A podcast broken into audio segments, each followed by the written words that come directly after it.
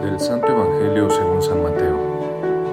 En aquel tiempo, Jesús se puso a reprender a las ciudades que habían visto sus numerosos milagros por no haberse convertido. Les decía, ay de ti, Corosaín, ay de ti, Betsaida, porque si en Tiro y en Sidón se hubieran realizado los milagros que se han hecho en ustedes, hace tiempo que hubieran hecho penitencia cubiertas de sayal y de ceniza. Pero yo les aseguro que el día del juicio será menos riguroso para Tiro y Sidón que para ustedes. ¿Y tú, Cafarnaúm, crees que serás encumbrada hasta el cielo? No, serás precipitada en el abismo, porque si en Sodoma se hubieran realizado los milagros que en ti se han hecho, quizá estaría en pie hasta el día de hoy. Pero yo te digo que será menos riguroso el día del juicio para Sodoma que para ti. Palabra del Señor. Si nos guiamos por esta forma de actuar, humanos nosotros, quizá entendamos mejor o un poco más esto que dice hoy el Evangelio. Es que muchas veces hacemos cosas por los demás que ni cuenta se dan y menos agradecen, aunque no necesariamente busquemos eso. Cuidar a nuestros hijos de niños, velar por ellos, sacrificarse por ellos, y aunque sin intención ellos viven luego su vida.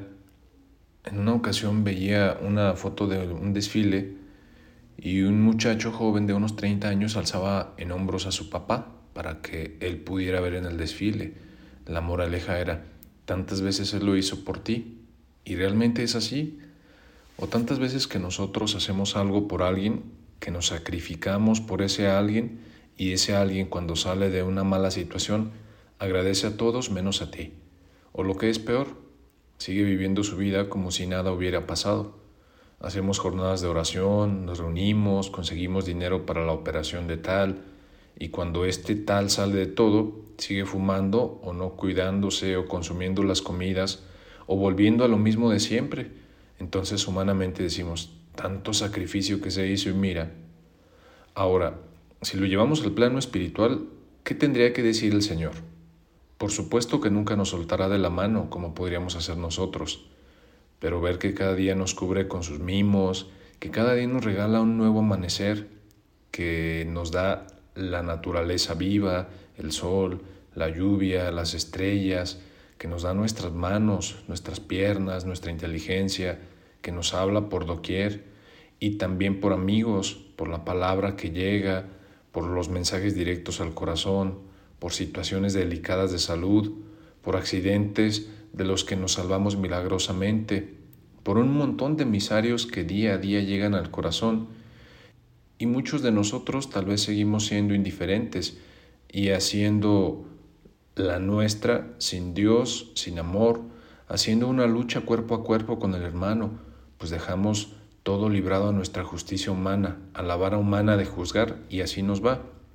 En lo personal, no quisiera escuchar mi nombre y que diga, si fulano de tal hubiese recibido el 10% de lo que te doy, estaría saltando de alegría, estaría convertido, estaría alabando a Dios. Si fuéramos conscientes de todo lo que hace Dios por nosotros y aún así seguimos viviendo como si nada, como si no hubiéramos sido tocados por su gracia, por su amor, por sus mimos. La gratitud es la memoria del corazón. La forma de agradecer a Dios es honrar la vida, metiéndonos de lleno en ese plan que Él tiene pensado para cada uno.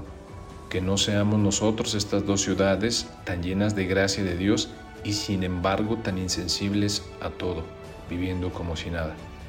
Buen día para todos, soy el Padre José Luis García y esto ha sido Jesús para Millennials. Un abrazo.